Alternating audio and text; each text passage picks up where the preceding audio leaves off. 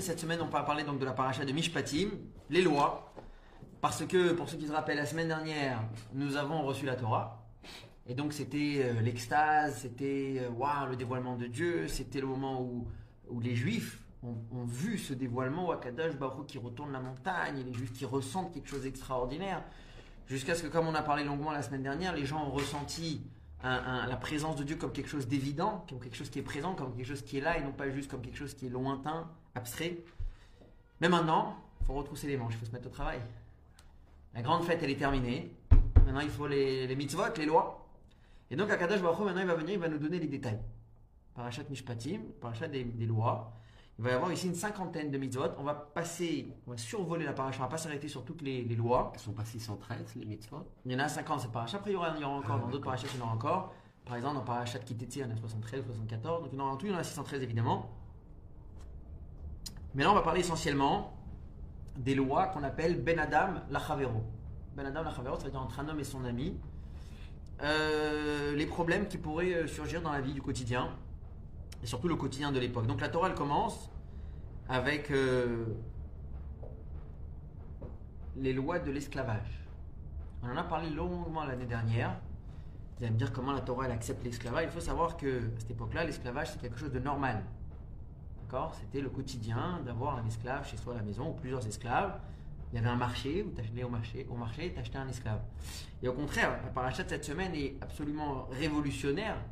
À l'époque à laquelle elle a été donnée, il y a 3000 ans, on nous parle des restrictions que Dieu nous donne vis-à-vis de l'esclave. À tel point que, comme on va voir, la Gemara nous dit que, dans Maseret Kiddushin, Mish et Kana Eved, Kana Adon, celui qui a acheté un esclave, en réalité, il a acheté un maître. Parce que on doit l'honorer, on doit le respecter, on doit être gentil avec lui, on doit lui donner à manger avant nous et comme nous. Pas de la nourriture inférieure, même pas la, la dit que même si tu as acheté une bouteille de vin, d'abord tu dois donner du vin à ton esclave. Pu dire c'est bon, il peut boire de l'eau, il peut boire du coca. Il faut lui donner du vin et en plus il faut lui donner le même vin que toi. Tu peux pas dire moi pour moi j'ouvre une bouteille, une vieille bouteille, une belle bouteille, et lui je lui donne un petit, euh, un petit vin euh, fatigué. Le même vin que toi tu bois, tu vas devoir lui donner. Ça veut dire que la Torah elle te dit quand tu as acheté un esclave, tu penses que tu as acheté un esclave, mais en réalité d'après la Torah tu as acheté un maître, un Adon. C'est lui qui va te dire presque quoi faire. Donc en tout cas, la, la, la Torah elle passe sur quelques lois. Comment on arrive à l'esclavage d'après la Torah? Jamais de force. Ça, ça n'existe pas. C'est toujours par plein gré. En général, ça arrivait quand quelqu'un avait volé de l'argent, il s'était fait attraper, et malheureusement, il n'a pas de quoi rembourser. Alors là, ça peut arriver, s'il n'a pas de quoi rembourser, il doit rembourser la dette. Et ben, l'esclavage. Pourquoi? Qu'est-ce qu'il gagne avec ça? C'est que le fait de s'être vendu en tant qu'esclave, il gagnait de l'argent, il recevait une certaine somme d'argent qui lui permettait éventuellement de rendre, rendre sa dette. Mais c'était jamais euh, éternel. Ça veut dire que l'esclavage était pour 6 ans. Au bout de 6 ans, normalement, il doit rentrer à la maison. La Torah dit si vraiment au bout de 6 ans, il dit non, mais j'adore cette vie, je suis bien ici, j'aime bien euh, la maison dans laquelle je suis. Là, il va y avoir une loi spéciale. Mais de base, au bout de 6 ans, il doit rentrer euh, à la maison.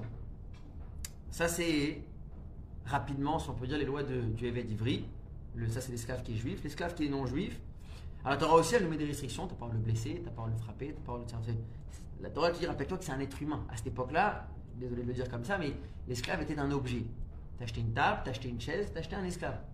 Et les gens en faisaient ce qu'ils voulaient. Il n'y avait, euh, aucun respect vis-à-vis de l'esclave. Justement, c'est pour ça que j'ai un esclave, pas pour le respecter. Et là, la Torah vient et te dit, juif ou non juif, il va y avoir des lois différentes, mais dans le respect, ça reste le même. Tu n'as pas le droit de lui, lui casser une dent, tu n'as pas le droit de lui faire mal. Des choses qui étaient très très courantes à l'époque, quand on avait euh, des esclaves. Ça, c'est au début de la paracha, les lois de l'esclavage. Ensuite, on a euh, les lois de celui qui tue quelqu'un, l'assassin. On a les lois de celui qui tue sans faire exprès. Ça peut arriver. Il est en train de couper euh, du bois dans la forêt avec son ami. Et puis, il est avec la hache. Il met comme ça la hache en arrière pour couper le, le tronc de l'arbre. Et il a le, le bloc en métal Ou à Gaza, nos soldats. par exemple, exactement, qui s'en va et malheureusement il a tué son ami. Ensuite, on a les lois de celui qui frappe, que Dieu nous en préserve ses parents. On a celui qui kidnappe une, une personne. On a celui qui maudit ses parents. On a celui qui blesse son ami. Alors c'est intéressant, lorsqu'on a frappé un ami à nous, ou pas un ami forcément, mais quand on a frappé quelqu'un, la Torah, elle nous dit, bon, c'est la fameuse euh, talion connue quoi, chaîne tachat chaîne, dent pour dent, œil pour œil. Alors ça ne veut pas dire qu'on lui enlève l'œil et qu'on lui casse la dent s'il a cassé la dent.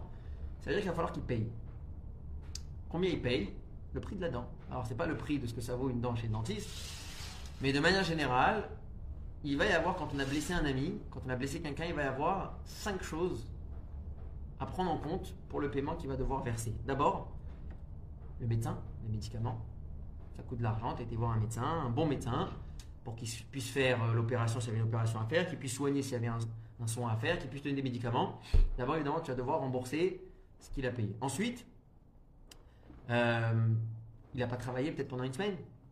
Il a dû prendre un congé euh, au travail. Tu vas devoir lui rembourser ce qu'il a l'habitude de normalement ce qu'il aurait gagné pendant cette semaine-là. Ensuite, tu l'as fait souffrir. Il a pris un coup, ça fait mal. Le coup aussi vaut de l'argent. On va dire comment on évalue ça. Alors c'est intéressant, nos sages nous disent que on évalue en, voyant combien cette personne elle aurait été prête à payer pour ne pas recevoir ce coup. Ça veut dire que si quelqu'un lui aurait dit écoute, donne-moi de l'argent, sinon je vais te faire ça et ça et ça, ce qu'il a reçu, je sais pas si c'est une, une gifle ou. Il lui va dire ah non, surtout pas, je suis prêt à payer, je suis prêt à payer, vous verrez qu'il y aura toujours une limite. 5 euros, 10 euros, 100 euros, 200 euros, ça dépend de la personne, ça dépend de ses moyens. Et au bout d'un moment, on va lui dire, je sais pas, 100 000 euros, il va dire, bon, c'est bon, mais là, moi, la gifle, c'est pas grave, je la prends. Donc, on voit que finalement, il y a un prix. C'est comme ça. Donc, c'est comme ça qu'on évalue à combien il aurait été lui prêt à payer pour ne pas avoir pris ce, ce coup. Ensuite, il y a la honte. Et là, on va parler beaucoup aujourd'hui de ça.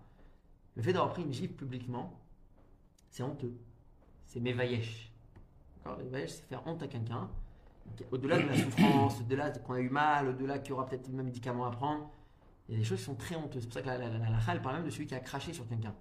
Ou là, tu aurais pu dire, oh, je ne l'ai pas fait mal, il n'y a pas de médecin. Oui, mais il y a la honte. Des fois, c'est encore plus honteux, au contraire. C'est un, geste, un acte qui fait vraiment honte. Donc ça aussi, c'est quelque chose qu'il faudra euh, prendre en compte. Ensuite, on a euh, les lois de ceux, de, de deux personnes qui se sont battues. Et euh, d'une manière ou d'une autre, il y a une femme enceinte qui est passée à côté et elle a pris un coup, sans faire exprès. Et du coup, elle a perdu euh, l'enfant. Comment gérer cette situation? La Torah elle en parle aussi. Ensuite, la Torah nous parle de ce qui s'appelle Niske Mammon. Niske Mammon, ça veut dire quand, quand c'est notre, nos biens qui ont endommagé quelqu'un. Un exemple connu le taureau qui est encore de la vache. Le, pourquoi je dis ce cas-là Parce que c'est un cas connu dans la Gemara. Il y a une Gemara qui commence Shorsh Nagach et Tapara. Alors aujourd'hui, on n'a pas de taureau, on n'a pas de vache, mais ça serait peut-être mon chien qui a mordu quelqu'un. D'accord? Mon chien qui a cassé, il est passé devant une boutique avec des objets de luxe. Il est rentré comme ça un peu trop rapidement dans la boutique, là-bas. Et il a cassé des objets de, luxe qui valent très très cher. En plus, c'est qu'il m'avait dit qu'il y, a des- magasins, je pense sur Kikar Medina ou quelque part à Tel Aviv, où ils ont des fois même des vases qui peuvent coûter 150 000 shekels. Donc, euh, donc du coup, si le chien il est passé euh, rapidement et euh, il a fait tomber le vase, qui c'est qui paye On peut dire bah, c'est le chien, le chien n'est pas responsable, le chien n'a pas d'argent. La Torah va nous apprendre que de manière générale, c'est le propriétaire qui est responsable de, euh, des actes de son animal. Il a le devoir de surveiller son animal, il a le devoir de lui mettre une muselière s'il y a besoin de muselière, il a le devoir de lui mettre une laisse s'il y a à mettre une laisse. Et lorsque son taureau, dans le cas de la Torah, mais la Torah dit clairement qu'il a choisi le taureau parce que c'était l'habitude, mais en réalité ça s'applique à n'importe quel autre animal. Lorsque le taureau a endommagé le bien, les, biens de quelqu'un, alors le propriétaire va devoir payer 50% de la valeur. Comme ça, la Torah nous apprend Khatinezek. À condition que, que ça se passe une fois, comme ça. Mais si c'est répétitif, une fois, deux fois, trois fois, la Torah dit ça y est. Ton taureau, il appelait un taureau en corner, un taureau mouad. Ça veut dire qu'il c'est un habitué. Et là, la Torah dit, là, si tu fais pas attention, tu vas payer plein pot, 100%, pas 50%. Donc il y a plusieurs euh, détails. Il est en taureau, il est encore né ci, il est encore né ça, mais ça c'est de manière générale les lois du, du taureau. Ensuite, il y a quelqu'un qui creuse un trou dans le domaine public. Vous êtes comme ça dans la rue, vous avez, pour X raison, vous avez fait un creux comme ça dans le sol. Puis après, vous vous en allez, vous avez laissé le creux. Maintenant, c'est pas chez vous à la maison, c'est pas chez vous euh, dans votre cour. Puis il y a quelqu'un qui passe et qui se casse la figure et qui tombe. Ou par exemple, même, ça peut être un, si c'était un vrai trou. À côté, il y avait peut-être derrière vous un- un- un- une personne qui avait un âne qui portait des, ustensiles, peut-être des vases ou quelque chose de cher, des verres en verre, en porcelaine. L'âne, il voit pas le trou, il tombe dans le trou et tout se casse. Alors maintenant, qui c'est qui paye? Bah, Celui qui a creusé le trou, il dit Moi, c'est la rue, on va, voir la mairie de. Mais euh, ils disent Mais c'est toi qui as fait les trous. Et là, la Torah nous apprend quelque chose d'extraordinaire. On considère que le trou est le tien. Même si c'est pas chez toi, comme c'est toi qui l'as fait, c'est toi qui en es responsable. Tu aurais dû mettre une barrière, tu aurais dû le recouvrir, tu aurais dû te mettre devant, attention, il y a un trou, jusqu'à ce que le trou soit couvert. Tu l'as pas fait, tu es responsable de ce trou qui se trouve dans le euh, domaine public. Ensuite, on a euh, quelqu'un qui vient voler un objet à son ami, il se fait attraper. Alors la Torah nous dit, quand tu t'es fait attraper sur un vol, tu vas devoir payer le double. C'est un knas. Knas, c'est comme un- une amende, si on peut dire ça comme ça. Du fait que tu as essayé, si on peut dire, de profiter de quelque chose qui n'était pas à toi, tu l'as voulu prendre gratuitement, et bien cette même somme dont tu as voulu profiter, on va te l'enlever. Donc d'abord, tu rends ce que tu as pris, mais en plus, la valeur, tu vas rendre ce qui s'appelle le kefel, tu vas la rendre en double. Et là, il y a un cas, écoutez bien, parce qu'on va faire le shiur tout à l'heure là-dessus. Ça, c'est à condition que ce soit un objet classique.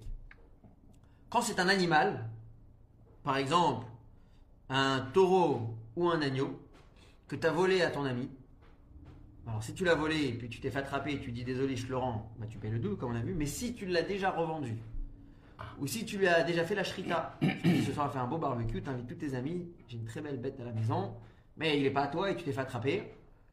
Dit si déjà tu as fait ça, tu vas devoir payer 4 ou 5 fois la somme. Ça va dépendre si c'est un taureau ou un agneau, on verra plus tard. L'agneau c'est 4, le taureau c'est 5. 5 fois la somme pour ce que tu as fait, on va en parler tout à l'heure dans les détails.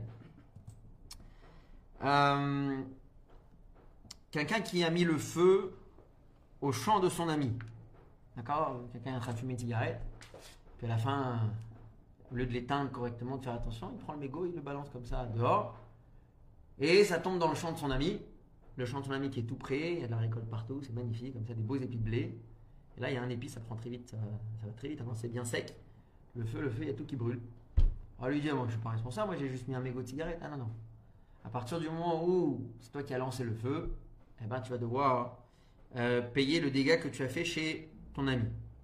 Ensuite, la Torah nous parle des lois du, euh, du gardien, le chômeur. Et là-dessus, il y a des guémarottes, des pages et des pages et des pages dans le Talmud qui rentrent dans les détails. C'est extrêmement, vraiment, c'est très très très intéressant. C'est quoi les lois du gardien? Il y a quatre catégories, on va résumer ça en trois. Il y a trois catégories de gardiens. Il y a ce qu'on appelle le chômeur chinam. C'est quoi chinam Gratuit, exactement. Bechinam. Bechinam, c'est gratuitement, Chinam gratuit. Shomer Chinam, ça veut dire il te rend service. Toi, tu veux partir en voyage et tu as un objet de valeur, tu veux pas laisser seul à la maison, tu as peur, ou c'est peut-être un animal. Tu, donc, tu, tu, tu- tu tapes chez, tu tapes chez ton voisin et tu dis écoute, je vais partir pendant une petite semaine, est-ce que ça dérange Je vais me garder, je sais pas, cette, cette montre ou cet objet? Et il te dit ok, pas de souci. Tu l'as pas payé, il te rend service. Alors, qu'est-ce qui se passe s'il y a des voleurs qui viennent au milieu de la nuit qui lui prennent euh, l'objet? Il doit payer ou il doit pas payer? Voilà le genre de loi qu'on retrouve dans la paracha de cette semaine. La halakha, elle dit quand c'est un chômeur inam, c'est-à-dire quand il est là juste pour te rendre service, et il n'a pas négligé, ça, il n'a pas laissé comme ça la, la montre euh, euh, dans, dans- dans la cour, sur le porte-clés et des clés à l'extérieur dehors. Il l'a mis dans un coffre-fort à la maison, il a fait ce qu'il fallait correctement, mais malgré tout, ils sont venus, ils lui ont volé, il n'est pas khayab, il n'a pas le devoir de payer, il a fait, lui il a fait le minimum, il a fait ce qu'il fallait. Par contre, s'il a négligé, comme on a dit, il a laissé n'importe comment, n'importe où, là il va devoir payer. Ensuite, il y a le gardien qui prend une. Il lui dit, il dit à son voisin, avec plaisir, je te le garde, mais par contre, je veux une rémunération, je veux que tu me payes. Ok? Là, quand tu prends de l'argent, un peu plus de responsabilité, parce que tu profites, on peut dire, de cette, de cette situation, le fait que tu gardes cet objet en même temps, tu prends de l'argent. Donc à ce moment-là, dans certains cas, tu vas devoir payer. Par exemple, Gneva Vaveda, si tu lui dis qu'elle a été perdue ou si on te l'a volée, tu vas devoir payer. Par contre, s'il y a eu un cas de force majeure, on ne va pas entrer dans les détails maintenant exactement comment, tu n'as pas le devoir de payer. Et à la fin, il y a le dernier qui est le Shoel. Shoel, c'est complètement à l'envers, celui qui emprunte. C'est-à-dire, c'est pas toi qui me demande de garder ton objet, c'est moi qui viens chez toi à la porte, qui vient taper chez toi à la maison. Est-ce que je peux t'emprunter tel et tel objet? Toi, tu dis avec plaisir, par contre, fais attention s'il te plaît. Et là, il prend l'objet, alors là, il a toutes les responsabilités. Parce que là, c'est lui qui a tout le profit de cet objet à 100%. Donc, il est responsable s'il y a eu un vol, s'il y a eu une perte, s'il y a eu un cas de force majeure. Il est khayaf surtout parce que c'est euh, l'emprunteur. Ça, c'est les lois rapidement de, euh, des, les lois des chomrim, comme on appelle ça. Si on aura le temps, on reviendra peut-être un peu là-dessus après. Le rabbi explique ici quelque chose de très intéressant, spirituellement parlant, qu'est-ce que cela représente. Juste pour avoir l'idée, je ne sais pas si on aura le temps de revenir là-dessus, mais le rabbi dit que chaque juif, est un gardien aussi, au sens spirituel des choses. Dieu il a pris une neshama, une âme, il l'a envoyé sur terre avec une mission. Il l'a habillé dans un corps. Chacun d'entre nous ici, il a son âme que Dieu a envoyée sur terre. Il a demandé aux Juifs d'être un chômeur, de la protéger, de la garder, de la surveiller. Et de la surveiller de quoi Afin qu'elle puisse réaliser sa mission. Et nous, notre mission, en étant ici, si je veux, 120 ans sur Terre, c'est de protéger cette Neshama de tout ce qui pourrait essayer de l'abîmer, de lui faire du mal, donc de tomber dans les, les, le Yetzerara, mais surtout lui permettre de maintenir et de faire évoluer, d'intensifier son attachement avec Akadosh Baruch Ça veut dire que quand on parle de gardien ici, c'est pas comme une montre qu'il faut mettre, tu peux mettre au coffre-fort, tu fermes et c'est fini. La Neshama, on l'avait pas au coffre, on lui dit, euh, on se revoit euh, dans 50 ans. La Neshama, il faut la nourrir, la Neshama, il faut s'en occuper au quotidien. Et comme on a, parlé ce dimanche, j'ai vu un exemple cette année qui est très intéressant qui dit prends l'exemple d'un garde du corps. Quand un garde du corps, c'est quoi sa mission C'est quoi son rôle? C'est protéger la. Je sais pas, on va dire qu'il y a un monsieur qui s'appelle Rouven qui a besoin d'un garde du corps. Il fait appel au service d'un garde du corps. Donc partout où il va, si c'est des rendez-vous importants, si c'est à une fête, si c'est un mariage, si c'est une bar mitzvah, une brit mila, à une soirée, peu importe, et toujours avec ce garde du corps. Maintenant, le garde du corps, c'est quoi son rôle à lui? C'est ne pas euh, se déconcentrer, ne pas se laisser distraire par euh, le mariage, par. Lui, ça lui fait pas une différence. Il a un mariage, a une bar mitzvah, un rendez-vous, euh, avec le banquier ou avec un homme politique. Lui, il n'a qu'une seule chose, c'est qu'il regarde toujours est-ce que je protège, est-ce que je, maintiens la sécurité de mon euh, patron, de mon réouvel D'accord? Y a un instant, il oublie sa mission, au lieu de rester concentré sur la protection et la sécurité de la personne en question, et il dit bon, moi aussi je vais me faire un petit verre, moi aussi je vais aller dire bonjour, il y a un homme important, je vais lui serrer la main, il a mal fait son job. Donc ça veut dire qu'il doit constamment être là en train de penser à une seule chose. Et, ce qui est intéressant, c'est que la mission est la même, peu importe quelle est l'enveloppe dans laquelle on se trouve. Ça, ça peut être dans une salle de mariage, comme on a dit, ça peut être dans une synagogue, ça peut être en voyage, dans un avion, dans un aéroport, aucune différence. Le, le, rôle de ce garde du corps est toujours le même. Pareil, le juif, c'est le garde du corps de sa. Il peut se retrouver dans telle situation ou dans une autre situation. Il peut se retrouver en train de manger, dormir ou aller en vacances ou aller. Peu importe ce qu'il est en train de passer, quelle étape de sa vie il est en train de passer, lui doit rester concentré sur une seule chose. Est-ce que je suis en train de protéger mon âme, de la nourrir spirituellement, de lui donner ce, dont elle a besoin Ou j'ai un peu oublié mon âme, j'ai dit à Dieu, on m'épose un instant, je vais aller moi faire la fête, je vais aller profiter un petit peu. Donc ça c'est intéressant le concept des chomrim par rapport à notre neshama. Ensuite nous avons euh, rapidement quelques lois concernant l'interdiction, les lois qui concernent celui qui va euh, l'interdiction d'utiliser des forces de, de la magie, c'est-à-dire c'est la, sorcellerie en fait. La sorcellerie, c'est marqué que ça, existe. Euh, il y en a qui appellent ça la magie noire. La sorcellerie, c'est faire appel à des forces d'impureté, des forces de la klipa. Et euh, ça s'appelle euh, kishouf. magie, c'est kassou. Mais ça, c'est, ça, c'est plutôt euh, pour les enfants. Quoi. C'est, c'est, un magicien, mais plutôt un faux magicien. Quoi. Là, on parle des gens qui avaient des vraies forces en utilisant vraiment des forces mauvaises. C'est quelque chose qui est interdit, qui était mauvais. À ce moment-là, ça s'appelle du kishouf. D'ailleurs, une sorcière s'appelle Mechachefa. Mechachef, c'est un sorcier. Ça, c'est, ils utilisent vraiment des forces du mal. Ensuite, l'interdiction de, d'apporter, d'offrir un sacrifice, évidemment, euh, à l'idole. Euh, ne pas faire du mal avec la parole ou avec de l'argent, évidemment, à un converti ou quelqu'un qui vient d'un autre pays lui faire sentir un peu qu'il est extérieur, qu'il fait pas partie de chez nous, c'est pas beau, c'est pas bien. Ne pas faire souffrir qui que ce soit. Faut pas narguer, faut pas embêter les gens. Et la Torah elle dit particulièrement celui qui est un orphelin ou la veuve. Aussi, c'est marqué qu'Akadosh Baruch écoute leurs appels particulièrement, euh, Akadosh est particulièrement attentif à eux parce qu'ils n'ont ils ont pas sur qui vers retourner à part Akadosh Baruch Donc quand il y a une, veuve ou quand il y a un orphelin qui se tourne vers Akadosh Baruch alors Akadel Baruch est particulièrement attentif. Euh, la mitzvah de prêter de l'argent à celui qui en a besoin. Et le Rambam nous dit que cette mitzvah-là est encore plus importante que la tzedaka. C'est un degré de tzedaka qui est encore plus fort que la tzedaka elle-même. Pourquoi? Parce que quelque part, on a plus de facilité de donner de la charité que de donner un prêt. Pour deux raisons. Mmh. Donner de la charité, d'abord, la personne qu'on a en face de nous, en général, elle nous fait de la peine. Quelqu'un qui n'a pas de quoi manger, je le vois, je dis c'est comme ça, c'est pas possible. Donc en général, on a plus de facilité à donner de la charité à quelqu'un qu'on sent qu'il en a vraiment besoin, pour lui c'est vital, que de voir quelqu'un qui a une famille, qui a une voiture, qui a un appartement, tout va bien, il a juste besoin d'un prêt parce qu'il est en train de s'écrouler, il a besoin d'un prêt pour pouvoir rebooster son affaire ou rebooster sa parnassa. Mais bon, il, est comme tout le monde, il va se débrouiller lui. Ça, c'est premièrement. Deuxièmement, pourquoi on a plus de facilité de donner la tzedaka Parce que on a plus facile de donner une certaine somme et, de, la, de s'en débarrasser, quelque part, ça de la retirer de la tête, que de devoir donner une somme et de l'attendre. Yeah. Je l'attends, et j'attends, elle va venir, elle va pas venir, elle va venir, elle va pas venir. Et on n'est pas sûr qu'elle va revenir. Il y a des chances qu'elle revienne pas. Là, je sais que dans mon budget, j'ai prévu qu'il va y avoir tant qui va partir et j'attends pas que ça revienne. Ça part, c'est tout. C'est one way. Ça fait un- dans un sens. Après, c'est marqué, Kadosh Baruch il donne plus, etc. Mais je parle en termes de techniquement parlant, je donne à la personne et c'est fini. Alors que le halva, le prêt, ça crée une relation un peu difficile avec cette personne. Je vais lui prêter. Après, c'est possible que la date arrivée, il n'aura pas de quoi me rendre. Je vais pas oser lui parler, il va pas oser me parler, ça va créer un froid. Laisse tomber le prêt. C'est ça que le Rambam il dit que de prêter de l'argent à quelqu'un qui en a besoin, encore une fois, ça peut être quelqu'un qui vit tout à fait normalement, qui n'est pas pauvre. Mais justement, le but du prêt, c'est de faire en sorte qu'il ne devienne pas pauvre et là, il va avoir besoin de la tzedaka. C'est-à-dire que le but du prêt, c'est un traitement, c'est préventif. C'est au lieu de le laisser tomber, devenir pauvre et ensuite il va te demander de la charité. il va te faire de la peine et là, tu vas lui de la charité. Viens, aide-le avec un prêt afin qu'il ne tombe pas euh, là-dedans. C'est une très très grande mitzvah. Mais la Torah, elle donne des lois très particulières. Tu n'as pas le droit de prendre des intérêts. Il faut que ça soit fait purement, comme si tu aidais un frère. Pas le droit de dire je te donne, mais euh, dans un mois quand tu me rends, ou dans un an quand tu me rends, tu vas me rendre avec euh, tant et tant d'intérêts. C'est complètement interdit. Qu'est-ce qu'on appelle un don gratuit, c'est ça? C'est-à-dire, on fait la charité, on donne, on ne demande rien en retour. Exactement. Et quand on, on prête, il y a une obligation de l'autre de rendre. De rendre l'argent, mais ça reste gratuit parce que j'ai pas demandé d'intérêt. Oui, peu importe. Évidemment. Évidemment. Ça. Exactement. Donc, du coup, on n'a pas droit de prendre des intérêts et c'est pour ça, petite parenthèse mais quand même importante.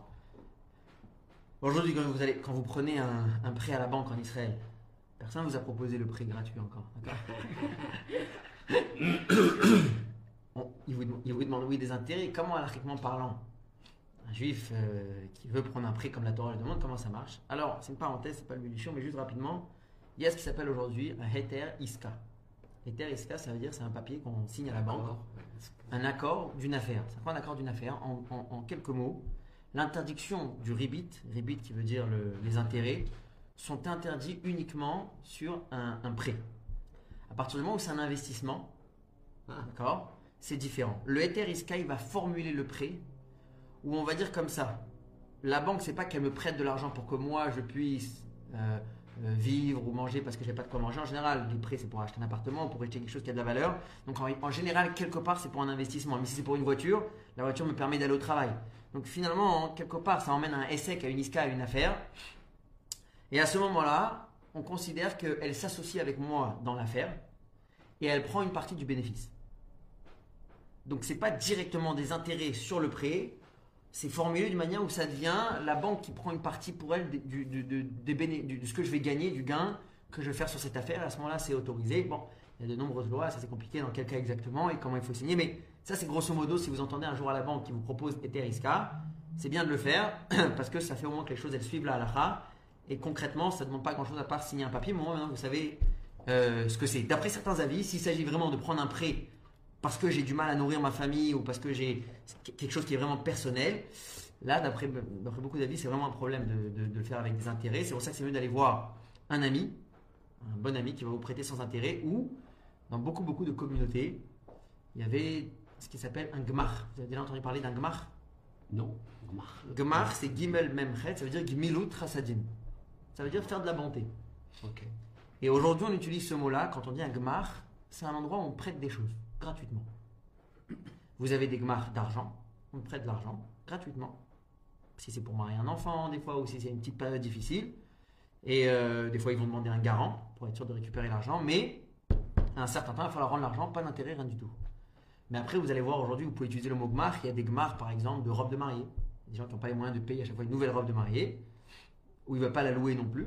Tu vois, il y a un gmar qui te prête. Gratuit, tu trouves quelque chose qui te, qui te va, tu fais les retouches. Des costumes, il y a des marques de costumes, il y a des marques de jouets pour enfants, il y a des marques de, de, de, de poussettes, il y a des marques aujourd'hui de tout. C'est des gens qui vont venir offrir, vont faire un don d'un objet ou déjà utilisé ou d'argent pour acheter pour permettre aux gens de, euh, d'utiliser des objets gratuitement. Donc par exemple, c'est marqué si quelqu'un il veut pas, si quelqu'un il a du mal lui-même ou il rencontre pas des gens tous les jours, parce qu'on a dit cette mitzvah de prêter de l'argent qui est énorme, on rencontre pas forcément tous les, tous les jours des gens qui nous demandent à nous euh, est-ce que tu peux me prêter de l'argent. Et bien la possibilité de faire un don à un gmar, un don à une institution qui a ce système de prêter de l'argent.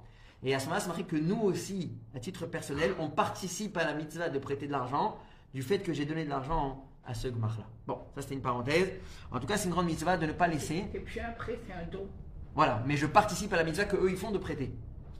Parce que en, en- en- en d'autres termes, Tov, je les aide à prêter. Sans mon argent, ils n'auraient pas pu prêter parce qu'ils n'ont pas d'argent. Donc c'est juste qu'ils ils vont ramasser plusieurs petits dons qui vont leur donner une certaine somme, qui va leur permettre maintenant à eux, à leur tour, de, lancer cette machine en deux mots, de prêter et aider des gens. Donc je participe, je ne sais pas si on peut dire indirectement, je pense même directement, à la mitzvah de Alva, de prêter de, l'argent. Donc ça en tout cas c'est un- une notion importante de ne pas être indifférent lorsqu'on voit un ami en en train de tomber. De l'autre côté, regardez la force de la Torah. Elle nous dit quand ça arrive le moment où il faut réclamer l'argent, si ton ami n'a pas d'argent, et tu sais qu'il n'a pas d'argent, Mhm. tu n'as pas le droit de lui réclamer. Et s'il n'est pas juif? On va y arriver. Tu n'as pas le droit de lui réclamer. Pourquoi? Parce que tu sais qu'il n'a pas. À quoi ça sert? On parle pas de gars qui te, il te joue un jeu qu'il n'a pas, à côté il roule avec des grosses voitures, il a. Pas vraiment, c'est sincère. En pr- Reprenons la, la vie du shtetl de l'époque où les gens ils se connaissaient, les gens vivaient à côté, à ton ami, et t'as pas le droit de, t'as pas le droit de lui réclamer. Et regardez jusqu'à où ça va. Rabbi Uda Chassid il écrit, si je ne me trompe pas, c'est un de Rabbi Uda Chassid. Il dit plus que ça, quand tu le croises dans la rue, en général, dans le monde que vous connaissez, quand vous avez un prêteur, un malvé, et à côté vous avez un emprunteur. Et l'emprunteur, ça fait un mois déjà qu'il aurait dû rembourser l'argent, il n'a pas remboursé l'argent. Et puis vous voyez, vous êtes sur le même trottoir, vous êtes à deux doigts de vous rencontrer. En général, qui, qui est-ce qu'entre les deux qui va changer de trottoir? Celui qui a emprunté. Celui qui a emprunté, il a un peu honte, il va sur le trottoir, comme ça on ne rencontre pas. Rabbi Dafassi, il dit, celui qui a prêté il doit changer de trottoir. Pour ne pas mettre mal à l'aise celui à qui tu as prêté de l'argent. Regardez comment c'est euh, la sensibilité ici. Encore une fois, on parle de gens, on parle de, dans une société honnête. On parle pas de quelqu'un qui te joue un jeu qu'il n'a pas pour te rendre. ça existe? Bien sûr que ça existe. Il faut, il faut, il faut rencontrer les bonnes personnes. Ouais. Non, mais bien sûr que ça existe. Donc en tout cas, c'est- c'est s'il y a les feux rouges ou pas. donc en tout cas, euh, si on a pris un gage pour être sûr qu'il va nous rembourser la dette, si c'est un gage qui est vital, ça veut dire par exemple si sa couverture ou son, ou son coussin, eh ben, il faut lui rendre la nuit. Si son pyjama, il faut lui rendre la nuit. C'est-à-dire qu'il faut le laisser vivre. Faut pas, euh, pas parce que tu lui as prêté d'argent que ça devient ton esclave. Tu peux lui mettre le couteau à la gorge. Tu as le droit de prendre un gage, mais quand c'est un objet par exemple dont il a besoin, il faut lui rendre au moment où il en a euh, besoin. L'interdiction de maudire Akadosh Baruch Hu, ou de maudire un juge ou les Nessier Aïda, les, ceux qui sont à la tête du peuple juif. Il y a un certain kavod qu'il faut avoir pour Akadosh Baruch Hu, évidemment, et ceux qui sont là pour appliquer la loi. Euh, on va passer ça. L'interdiction d'écouter du Lachonara, l'interdiction du juge euh, d'écouter un des deux camps avant que les deux soient là. Imaginez, vous avez, euh, je sais pas, Reuven et Shimon qui se disputent. Tu me dois de l'argent, tu me dois pas, etc. Et Shimon, il arrive en retard. Il y avait rendez-vous à 10h. Et puis Reuven, il est là et Shimon, il n'est pas encore là. Il envoie un petit message, vais arriver avec 5 minutes de retard. Le juge doit pleurer. Bon, Reuven commence, déjà j'écoute. Après, quand Shimon il arrivera, j'écouterai sa version. On t'aurait dit non. Il faut attendre que les deux soient là.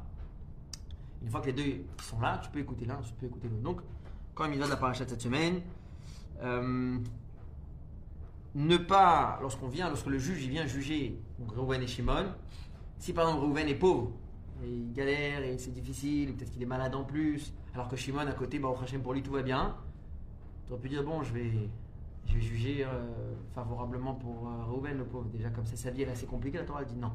Quand il s'agit de la justice, c'est de la justice. La situation de la personne ne doit pas impacter la justice. Après, si Shimon veut lui faire cadeau, ça c'est sa décision à lui.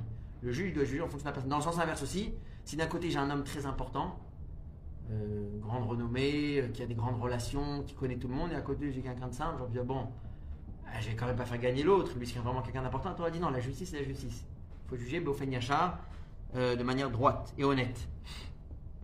La misa de la Shabbat Aveda, rendre un objet lorsqu'il a été, euh, lorsqu'il a été perdu, euh, s'éloigner du mensonge, donc ne pas dire de mensonge. Celui qui a été jugé et qui a été euh, jugé coupable de peine de mort pour X raisons dans le Sanhedrin, et qu'après qu'on l'a déjà sorti du Sanhedrin, du Bet Amishpat, on l'a déjà emmené pour qu'il aille euh, recevoir sa peine. Il y a quelqu'un sur la route qui dit euh, J'ai une, une idée, j'ai quelque chose que je voudrais vous raconter qui va peut-être changer votre décision. On le ramène. On le ramène pour écouter, même plusieurs fois. Tant que quelqu'un dit qu'il a une idée, il a quelque chose qu'il voudrait rajouter, on le ramène. Par contre, dans le sens inverse, non. Si on a déjà été possède, qu'on a déjà tranché, qu'il est quitte, qu'il n'est pas coupable de peine de mort, il est déjà sorti, il est en- route vers la maison, et là il y en a un qui appelle le juge, qui dit Ouais, j'ai une petite, un petit détail vous rajouter, peut-être que vous allez le rendre coupable. Là, il revient pas. Euh, la Torah nous parle donc de la mitzvah de la Shemitah, le concept qu'au bout de 50 ans, tout retourne. Euh, savez, à l'époque, quand on achetait un terrain ou quand on achetait une maison, c'était maximum pour 50 ans. Tous les 50 ans, ce qui s'appelle le Yovel, eh ben, les propriétaires récupéraient leurs biens. Donc évidemment, le prix était, euh, correspondait à l'année dans laquelle on était. On ne peut pas comparer celui qui achète un terrain quand on est à la première année ou celui qui achète quand on est à la 48e année. Mhm. Là, il lui reste 2 ans, là, il lui reste 49 ans. Donc, en fonction, on fixait les prix, mais au bout de la 50e année, on retournait à zéro. C'était un peu un moyen de dire que la terre, elle appartient à Dieu. La terre, elle appartient à Dieu. Nous, nous sommes juste ici pour utiliser, pour vivre dessus. Donc, je peux te la vendre, je peux te l'emprunter, je peux l'utiliser, tu vas habiter, je vais habiter. Mais une fois tous les 50 ans, on rappelle un peu, on retourne à zéro chez leur propriétaire. Quelle Bon, on va passer rapidement. En tout cas, à la fin, il y a encore d'autres mitzvot, on va pas avoir le temps. Donc, Akadosh Baruch Hu, il prévient le peuple juif Sachez que vous allez rentrer en terre d'Israël. C'est le but euh, final après la sortie d'Égypte, le don de la Torah, l'entrée en Eretz Israël. Et faites attention, sachez qu'il va y avoir là-bas des peuples idolâtres. N'essayez pas de copier ou de ressembler à ces peuples idolâtres. Rappelez-vous de ce que vous avez vu au, don, au moment du don de la Torah. Et donc, vous avez le devoir de servir Akadosh Baruch Hu. Et Dieu, il explique que le, l'entrée en Eretz Israël ne va pas se faire d'un coup. Ça va aller doucement, doucement. Parce que si le peuple juif va conquérir la terre d'Israël d'un coup, il va y avoir une grande partie qui va rester vide, le temps que tout le monde vienne s'installer. Et à ce moment-là, ça devient un peu une jungle où il peut y avoir des bêtes, des bêtes sauvages qui viennent s'installer. Donc, ça va se faire progressivement. On va conquérir, on va s'installer, on va conquérir, on va s'installer, on va conquérir, on va s'installer. Ça, ça va être la manière laquelle le peuple juif va rentrer en Eretz Israël. À la fin de la paracha, juste rapidement, on revient un petit peu sur Matan Torah, sur le don de la Torah. Donc, c'est pour ça qu'il y a une discussion euh, au- au niveau de cette paracha, quand est-ce qu'elle a été donnée? Est-ce qu'elle a été donnée euh, le jour de Matan Torah Parce qu'ici à la fin on revient là-dessus, que ça a été donné plus tard En tout cas, la Torah nous décrit un petit peu ce qui s'est passé le jour du don de la Torah. Et à la fin, Moshe Rabbeinu qui monte pour recevoir l'étape de la loi. Parce que le, jour du don de la Torah, on a eu ce dévoilement, on a eu les dix commandements qui ont été donnés à l'oral, mais on n'a pas encore reçu les tables de la loi. C'est Moshe ensuite qui va monter là-haut pour aller chercher l'étape de la loi. Et la suite de l'histoire, vous la connaissez, c'est qu'au bout de 40 jours, quand Moshe Rabbeinu il va revenir avec l'étape de la loi, qu'est-ce qui se passe? Les Juifs ont fait le veau d'or, et donc Moshe va briser l'étape de la loi. Ensuite, on va les récupérer et les deuxièmes. Bon, ça c'était encore une fois une. Je vois qu'il donc on va vraiment survoler la paracha. Il y a énormément de détails. Et sachez qu'il y a des traités, plusieurs traités de Gemara qui sont essentiellement basés sur la paracha de, de cette semaine. Bon. Euh, on a mentionné tout à l'heure rapidement le concept du, de respecter son prochain, de respecter son voisin, de ne pas lui faire honte. Euh, même quand on a juste prêté, emprunté de l'argent, de changer de trottoir. On va ramener ici plusieurs. euh, Le cours il va être basé là-dessus. À combien la Torah lui demande de faire attention au respect de son ami. Et on va ici rapporter une explication du rabbi le pourquoi. Allez on va, on va rentrer en détail tout de suite. Il y a aujourd'hui ce qui s'appelle, vous avez déjà peut-être vu sur, sur internet, sur les réseaux sociaux, le concept du shaming sur les réseaux sociaux. Ça vous dit quelque chose? Shaming Shaming. Ça veut dire que. Ah, shame. euh. Honte. Ouais, faire honte. C'est-à-dire qu'à l'époque, quand vous avez été dans Un moderne, hein. Quand vous avez été dans un restaurant, on vous a mal servi, bah, vous allez vous plaindre au serveur, et puis si ça marche pas, vous allez vous plaindre au, au propriétaire, au patron, et puis c'est tout quoi.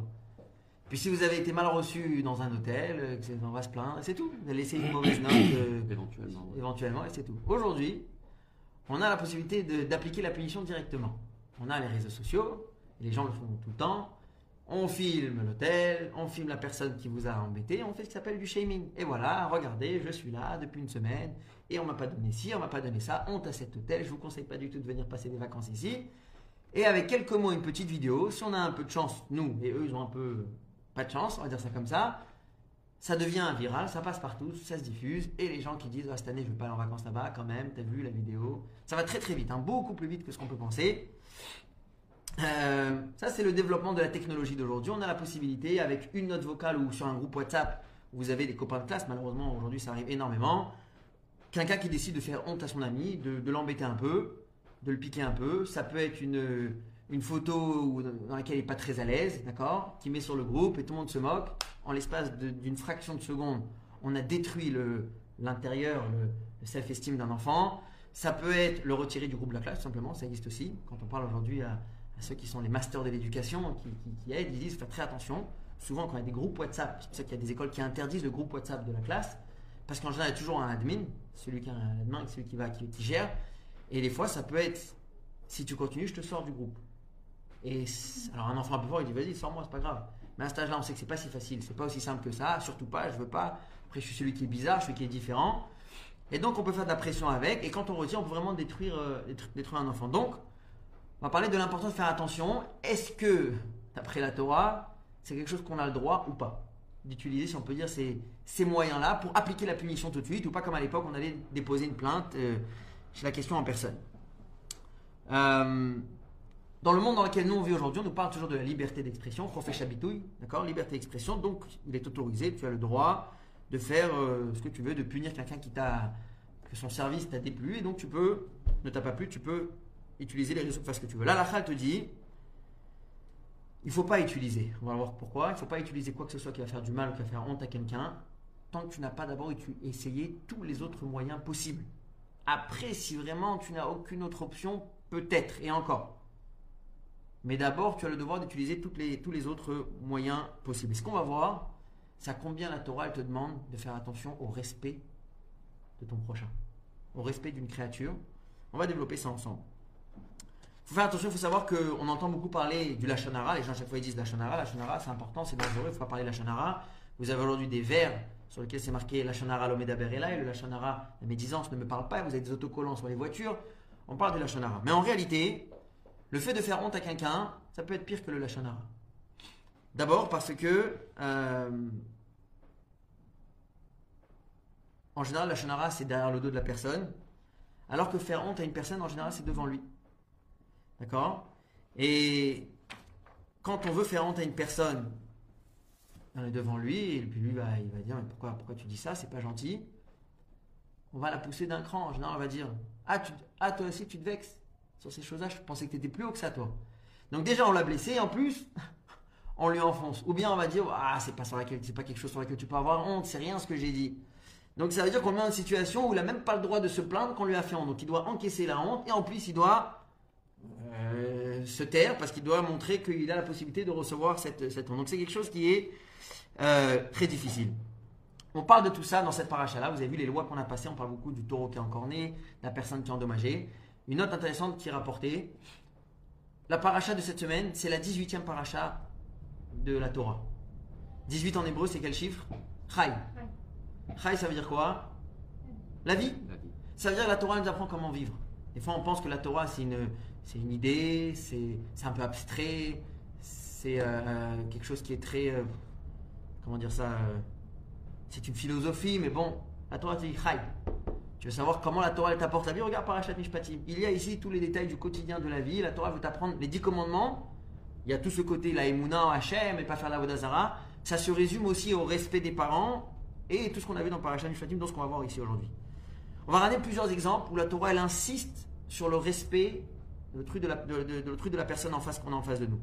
On a le premier exemple qu'on a donné au début du cours, le respect de l'esclave. Encore une fois, à cette époque-là, l'esclave, il était peut-être encore moins bien traité qu'un animal. Considéré comme rien du tout. Là, la Torah elle dit Vetov lo imach, il faut que d'être avec toi ce soit bien pour lui. Tu aurais pu dire, mais attends, euh, je ne l'ai pas acheté pour le faire kiffer, c'est pas le club med chez moi.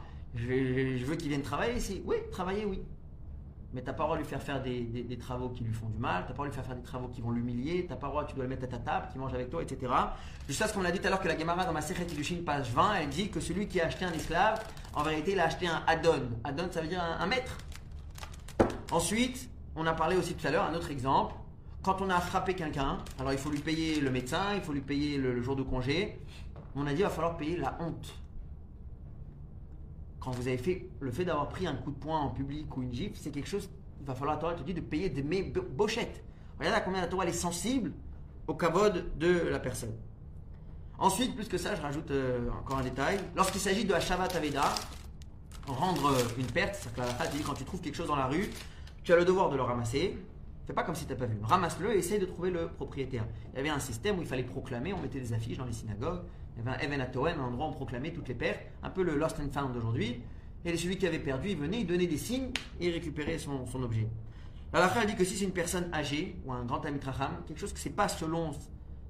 c'est- pas respectueux pour lui maintenant d'aller chercher cette, trouvaille, d'aller trouver la personne et lui donner, il n'est pas obligé de le faire. Donc à nouveau, le concept de kavod de la personne en fonction de ce qu'il est. Et là, on a un cas extraordinaire. Au-delà de tout ce qu'on a vu, et vous allez voir, c'est une halakha qui est, je dirais, presque choquante, on va parler du respect du voleur. Du voleur. C'est une halakha qu'on a dans la paracha de cette semaine. On a parlé tout à l'heure de celui qui a volé un taureau ou un agneau, ou le- un agneau ou un mouton.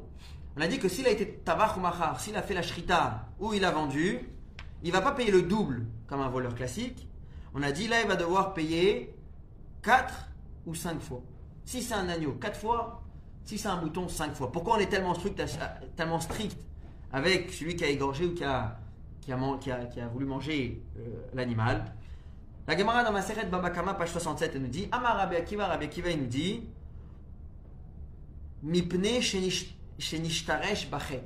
Parce qu'il n'a pas vu juste que t'as volé, t'es parti. Tu t'es englouti dans la faute. T'as été, t'as été, t'as fait la shrita, etc. Il dit pour ce que tu as fait, tu mérites de payer plus. Et le, le Barbadan, il rajoute, il dit pour chaque acte en plus que tu as fait, tu vas payer encore une fois la bête. Le fait que tu as volé, c'est une première chose. Ensuite, il y a le fait que tu l'as, on va dire, pour, pour, pour, la, en faire un, barbecue, tu l'as fait la shrita. Encore un, acte que tu as fait vis-à-vis de cet animal-là. Ensuite, qu'est-ce que tu as fait d'autre? Tu l'as attaché peut-être pour le mettre sur la, sur la grille. Tout, chaque détail que tu as fait, chaque geste, il va te coûter. De manière générale, il y a entre 4 et 5 étapes à faire. C'est pour ça que tu payes 4 à 5 fois. Il dit pareil dans la vente. Dans la vente, tu vas mettre une pub sur Yachtime.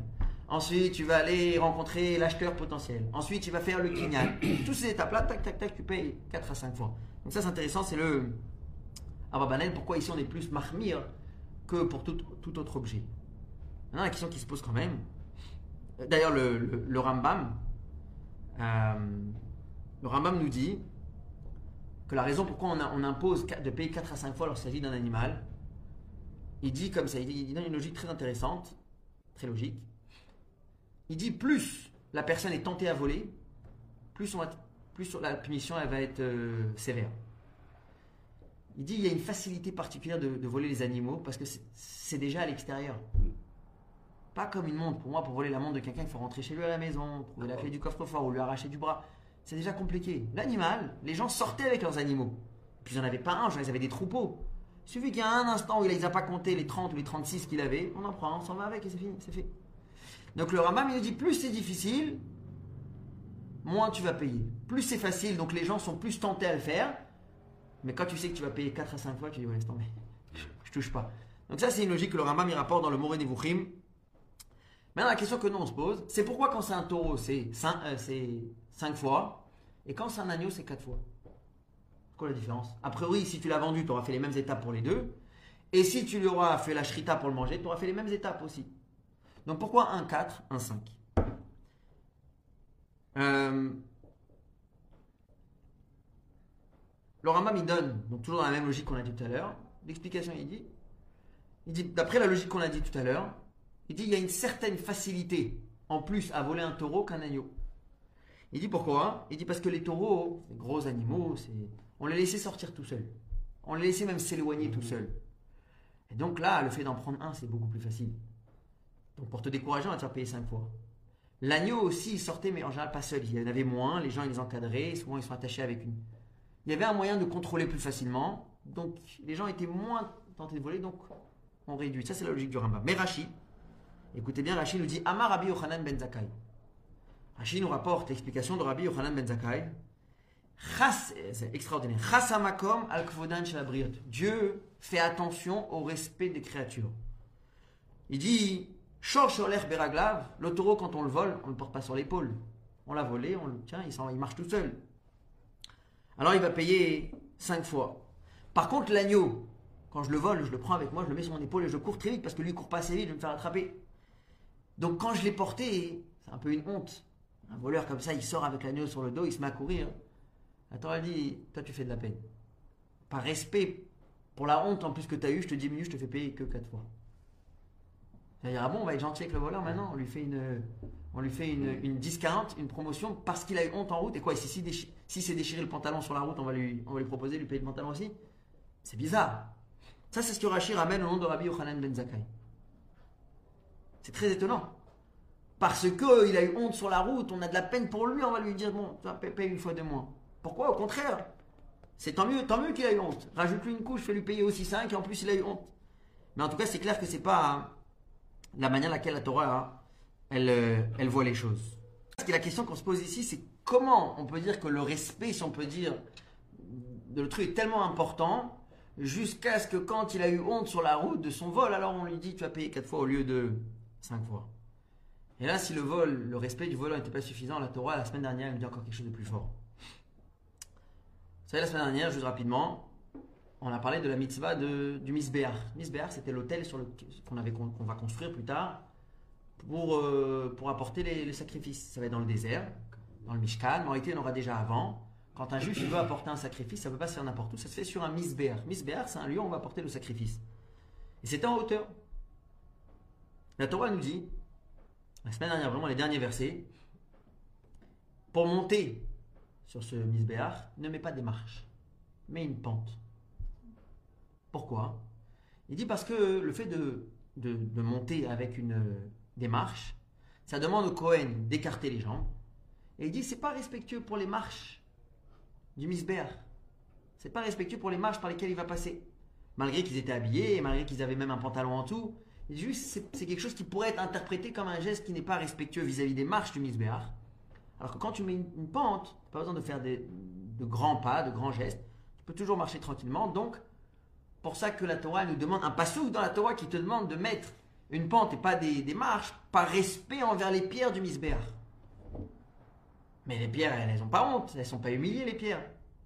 Et là, Rachid nous dit, ici tu as un kavachomer, tu, tu peux, tu peux apprendre par la logique des choses. Si déjà Dieu il te demande de faire attention au respect d'une pierre, alors qu'elle ne ressent même pas l'humiliation ou la honte, le mépris que tu vas peut-être lui, causer, alors ton ami, ton prochain que lui ressent, c'est sûr que lui, tu dois lui faire attention aussi à ne pas le, le, mépriser. Pourquoi il faut respecter les pierres? Mais la pierre, elle ressent rien que ça peut te faire si tu, si vas l'humilier. Et puis, est-ce que vraiment on a besoin d'un calvachement, on a besoin d'apprendre par cette force de la logique que si déjà la pierre, Dieu m'a demandé de la respecter, alors je, aussi pour l'être humain. Est-ce qu'il n'y a pas d'autres exemples un peu plus simples où la Torah peut prendre comme exemple il faut respecter son prochain? Il y a des exemples dans la Torah, on va pas avoir le temps maintenant d'en citer, mais il y a plusieurs exemples dans la Torah où on peut retrouver un être humain qui a été prêt même à, renoncer sur certaines choses vis-à-vis de lui-même pour ne pas être emmené à devoir humilier quelqu'un d'autre. L'histoire de Tamar et Yehuda, euh, c'est trop long maintenant pour passer les détails, mais on a besoin d'aller chercher la pierre. Alors qu'est-ce qui se passe ici? On nous parle du respect du prochain, ça c'est sûr, mais on a été très loin, même jusqu'au voleur, lui donner une réduction dans sa punition quand il a eu honte sur la route, et ensuite on arrive même à parler du respect euh, des pierres. Finir les questions avec une dernière, quelque chose qui est rapporté dans la Sechet Baba Mtia, page 58. La Gemara dit tout celui qui fait honte à son ami, Là-bas, la, la, la dit Kola malbin, penechavero barabim. Malbin, ça vient du mot lavan. C'est-à-dire qu'il il blanchit la fâche. Aujourd'hui, on dit plutôt euh, rougir. Apparemment, quand on a quelque chose vraiment qui nous prend, on devient pâle, on devient blanc. Celui qui va faire rougir son ami publiquement, Keilu chofer damim, c'est comme s'il a versé son sang. C'est comme s'il l'avait tué. Et la Gemara elle dit on voit clairement que quand on lui fait honte, il y a son sang qui s'en va. Donc, en gros, le- la couleur du visage, il s'en va. Quand on dit quand il change de couleur, tellement il est, il pas bien. Et ensuite, ça revient. Et David Amalek lui-même, quand il y avait des gens qui venaient lui faire honte, lui poser certaines questions sur ce qu'il avait fait, il disait Sachez que faire honte, c'est encore pire. Et en plus, celui qui fait honte à son ami, il n'a pas de chelek la lama, il n'a pas sa part au monde futur. C'est-à-dire, c'est tellement grave. Pas des choses plus graves dans la vie. Et en plus, ça, va te poursuivre jusqu'au monde futur, ou même là-bas, on va t'en vouloir. Tu peux dire, bon, c'est un problème, tu t'es accroché avec ton ami, c'est peut-être comme voler. Allez, fais-le payer. Demande-lui de payer quelque chose. À tel point, on est sévère avec celui qui fait honte à son ami, de même lui retirer le monde futur. C'est que forcément, la Torah, elle voit cette notion de faire honte à son ami tota- totalement différemment de comment nous, on perçoit les choses. On va rapporter deux explications. Une première qui est assez technique, simple, mais importante. Et ensuite, une explication du rabbi qui va donner complètement une autre manière de voir le respect du prochain, mais même la vie en général. Bullying. Hein Ça s'appelle le bullying. Exactement. Il y a 9 ans, en 2015, on dit qu'il y a une femme qui est entrée dans un bureau, euh, c'était le, le Misra d'Apnim, je pense, de, de Roulon. Et c'était une femme éthio- éthiopienne. Et elle a. Là-bas, elle a senti que la personne qui était censée l'accueillir et lui donner ce qu'elle devait recevoir l'a maltraitée. Donc, elle a commencé à faire un scandale. C'est pas normal ce que vous faites. C'est à cause de la couleur de ma peau que parce que vous êtes raciste. Et c'est pas normal. Elle commence à faire un scandale, tout un show là-bas dans le au Misra d'Apnim.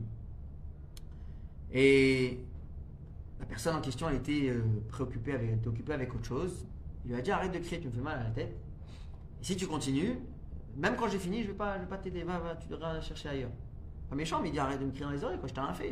Je, je suis prêt à te donner ce dont tu as besoin, dont- ce pourquoi tu es venu. Mais attends, je suis avec autre chose.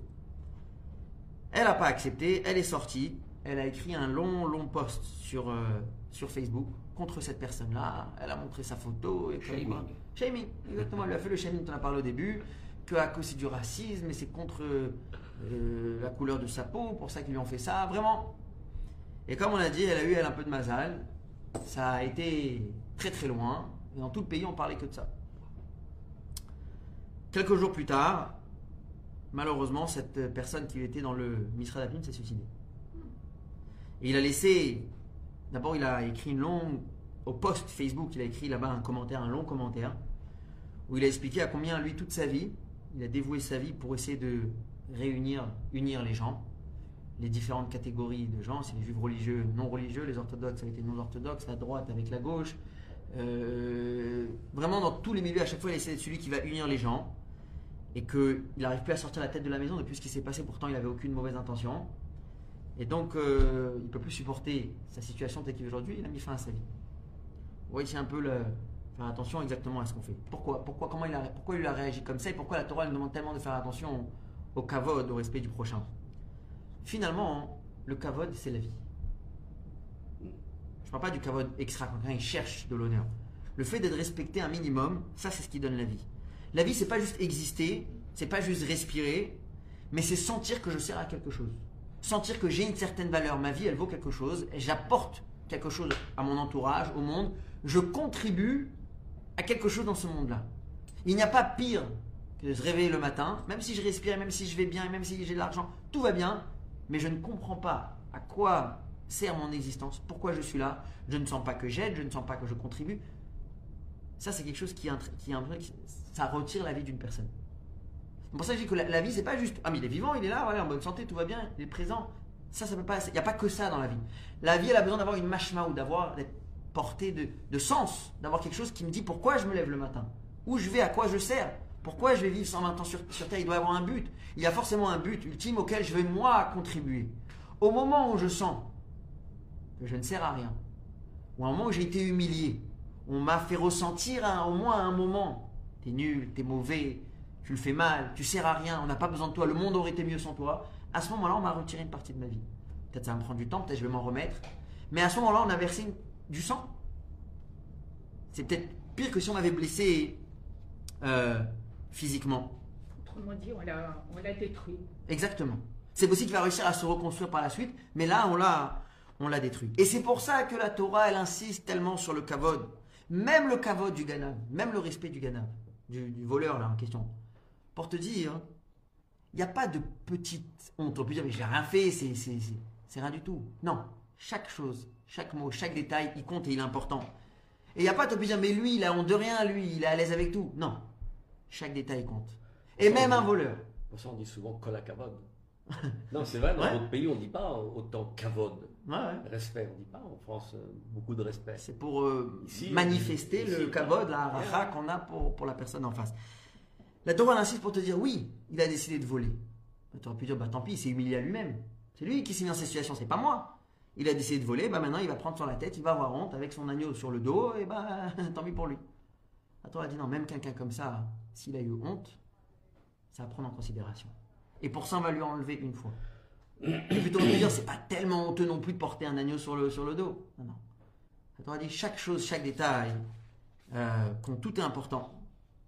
Et comme on l'a dit tout à l'heure, c'est pour repousser ces, ces deux arguments quand on fait des fois honte à quelqu'un en public. On va lui dire Ah, ça va, j'ai rien dit, ne te vexe pas pour ce genre de petites choses. Ou dans le sens inverse. Là, on est en train de, minimiser, si on peut dire, l'impact de ce qu'on a dit. Ou on peut minimiser par rapport à la personne. Mais toi, tu es au-dessus de tout ça. Toi, tu es quelqu'un qui a de l'expérience. Tu es beaucoup plus fort que tout ça. On dit non, regarde, regarde dans le détail, le petit détail de ce voleur qui a, qui a eu honte sur la route. On lui retire une fois, il va pas payer quatre fois, il va payer, euh, il va payer que quatre et pas cinq. Le Rabbi Ouda Chassid il rapporte, il nous dit comme ça, dans Siman il dit, si tu veux savoir, tu veux savoir, si tu veux voir un assassinat qui est invisible, c'est la boucha, c'est la honte.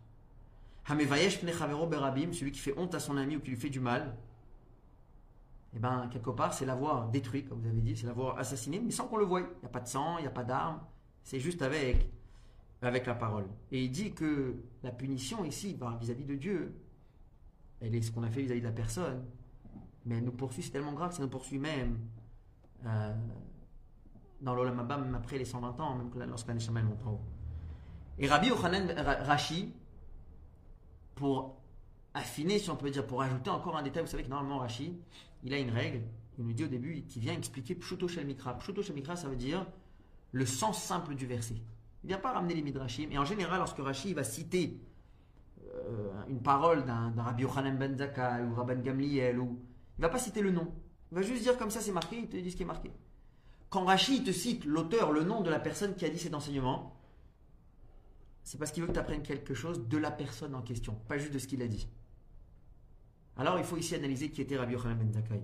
Rapidement, la Gemara nous dit que jamais c'est arrivé dans toute la vie de Rabbi Yochanan ben Zakkai que quelqu'un l'a devancé à lui dire bonjour. Il a toujours été le premier. Maintenant, Rabbi Yochanan ben Zakkai, c'était pas n'importe qui. C'était un très très très très grand maître à l'époque de la destruction du deux- deuxième État C'est celui qui a sauvé, si on peut dire, avec le Romain qui a demandé Yavne, qui a sauvé le, le- qui a une continuité au Talmud Chachamim à la Torah. C'est celui, c'est le seul qui ne descendait pas de la lignée de Hillel Azaken qu'on appelait Rabban. Et malgré tout, on lui a donné ce nom Rabban Gamliel. D'accord? Rabban, Rabban Yochanan Ben Zakkai, pardon. Parce que c'était une personne tellement importante. Et malgré tout, jamais qui que ce soit l'a devancé dans le, dans le bonjour. La Gemara elle raconte que quand il se baladait, il passait par la place centrale où il y avait le marché. Il marchait pas seul, il était accompagné de ses élèves, de gens qui l'accompagnaient. Il y avait les marchands à droite à gauche, il tournait la tête et disait, il saluait tout le monde, à droite, gauche, droite, gauche. Toi, plus avance, qu'est-ce que tu regardes les gens? C'est des gens simples. Si tu prêtes attention à ces gens-là, avance. Toi, tu es le grand tzaddik, le grand Tamit Racham. Prête pas attention. Tournez à droite et à gauche, à droite, à gauche, pour saluer chacun, pour lui donner de la vie, pour lui donner un, de la haracha, lui dire, oui, tu sers à quelque chose. Tu as ta mission, tu, as tu sers à quelque chose.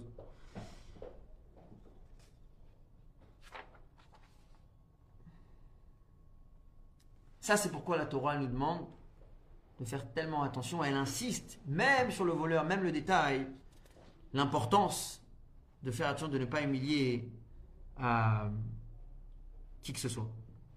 Jusqu'à là, on a eu une première, euh, une première explication. On a vu l'importance du respect de la personne qu'on a en face. Mais il y a deux choses qui nous manquent qu'on voudrait quand même éclaircir. Ça explique pas les pierres du misbère. Les pierres, euh, on n'a pas retiré la vie à qui que ce soit, on lui a pas enlevé quoi que ce soit. Qu'est-ce que la Torah veut ici?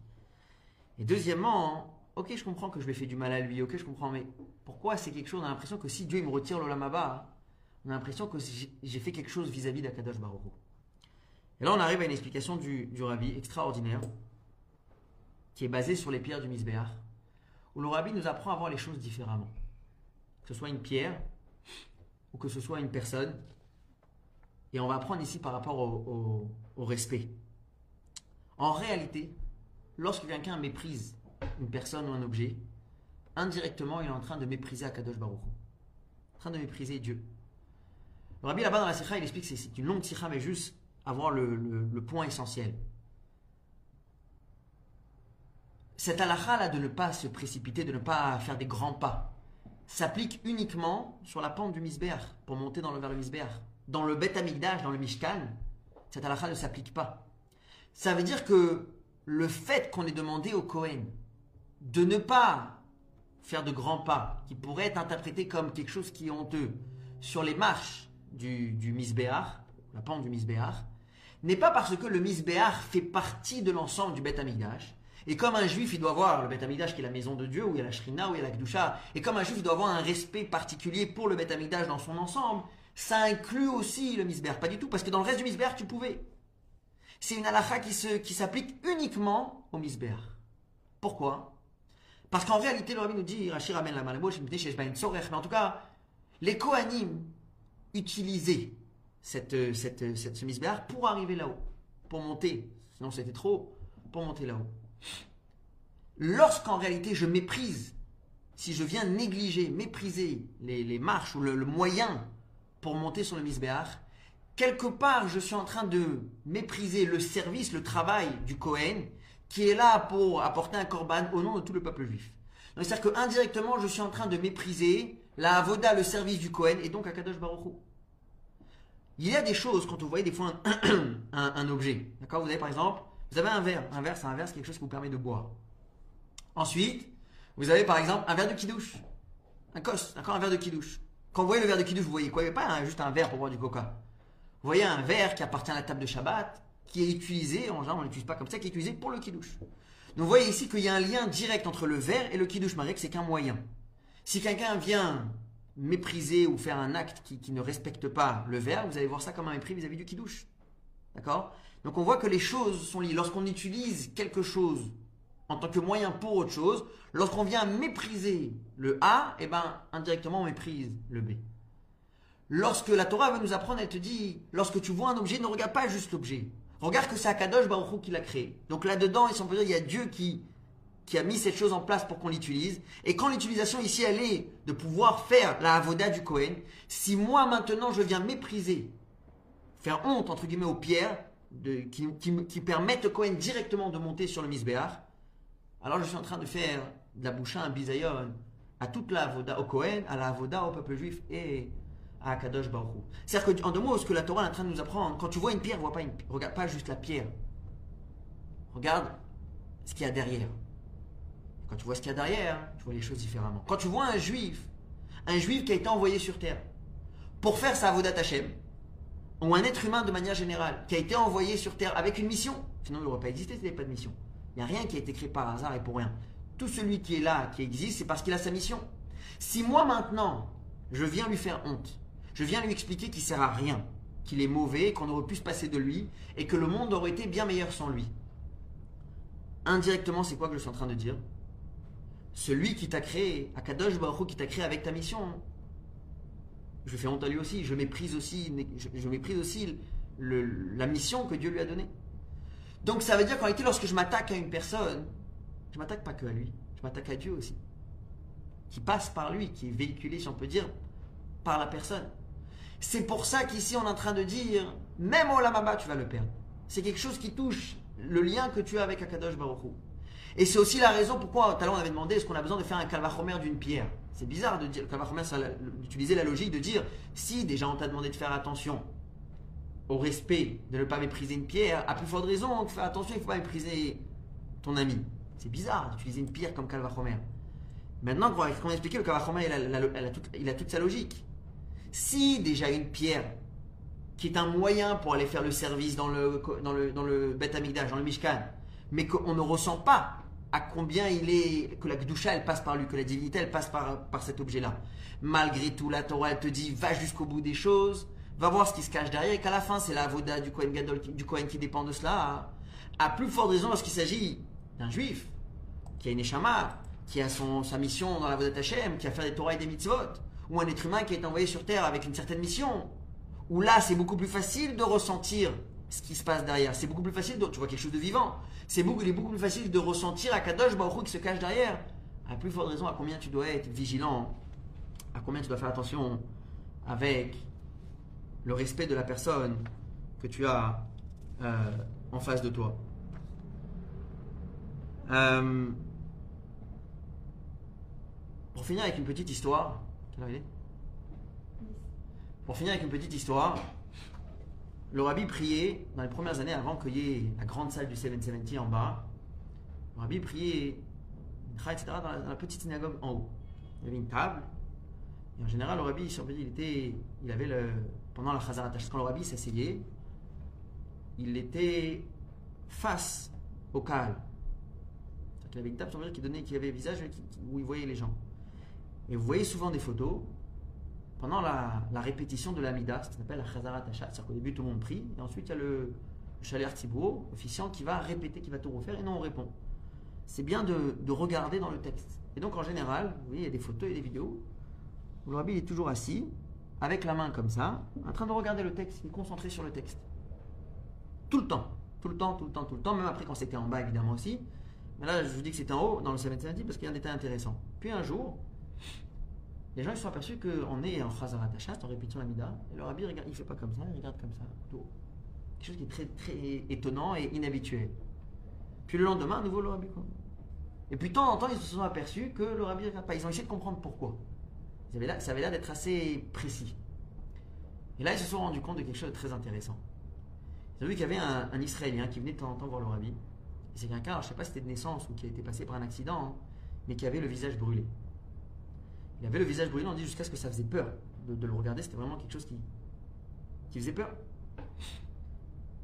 Et il était aveugle. Maintenant, lorsque le rabbi il fait comme ça pendant la Chazarat Hashatz, ça pourrait être interprété comme si le rabbi ne veut pas le regarder. Maintenant, c'est quelque chose que le rabbi disait tous les jours, avec aucune volonté de faire du mal à, qui que ce soit ou pas de le vexer. En plus, il est aveugle. Donc, il a pas, de toute façon, il ne voit pas. Donc Et malgré tout, le rabbi faisait attention. Que quand cette personne-là était à la synagogue, le ne baissait, pas la, main. Pour que ne pas que ce soit interprété même par les gens autour. À combien on fait attention au kavod d'une personne qu'on a en face de nous, pour ne pas qu'un qui puisse interpréter, regarde, même le rabbi, a du mal à regarder cette personne. Dafka, quand il était là, le rabbi, il regardait. Parce qu'encore une fois, quand on a ici le respect de la personne qu'on a vue à la personne elle-même, il va dire, mais il est aveugle. Ça change rien. Et le respect de Kadosh Baruchou qui se cache un peu dans cette personne. Il y a le respect du créateur qui a créé cette personne, qui a aussi cette mission. Et donc nous, quand on respecte cette personne, en réalité, on est en train de respecter Akadosh Baruchou qui, qui a créé euh, cette, euh, cette personne-là. Voilà pourquoi il faut faire attention au bisayon. Mais voilà aussi le message que la Torah nous apprend, très important, à toujours ne pas juste regarder les choses euh, telles qu'elles sont devant nous, d'aller voir un peu plus, d'aller prendre un peu de recul et de regarder ce qui se passe derrière. Mépriser un juif, mépriser une personne, c'est pas juste la personne. Il y a ici Akadosh Baruchou qui a fait l'effort de mettre cette personne sur terre et qui lui a donné une mission. Lui dire maintenant, toi tu sers à rien, ou t'es nul, ou t'es bidon quelque part, je suis en train de porter atteinte, si on peut dire, à, quelque chose que Akadosh Baruch il a fait. Et c'est pour ça qu'on est aussi sévère. Et c'est pour ça que la Torah chez nous, elle veut nous apprendre à combien il faut faire attention, même celui qui a volé. Malgré tout, on va lui faire une petite, on va être un peu plus gentil avec lui parce que sur la route, il a dû prendre un peu d'onde. Ça, c'est des choses sur lesquelles il faut faire attention, particulièrement lorsqu'on lit Parashat Mishpatim. Voilà un message de la Parashat de cette semaine. Kol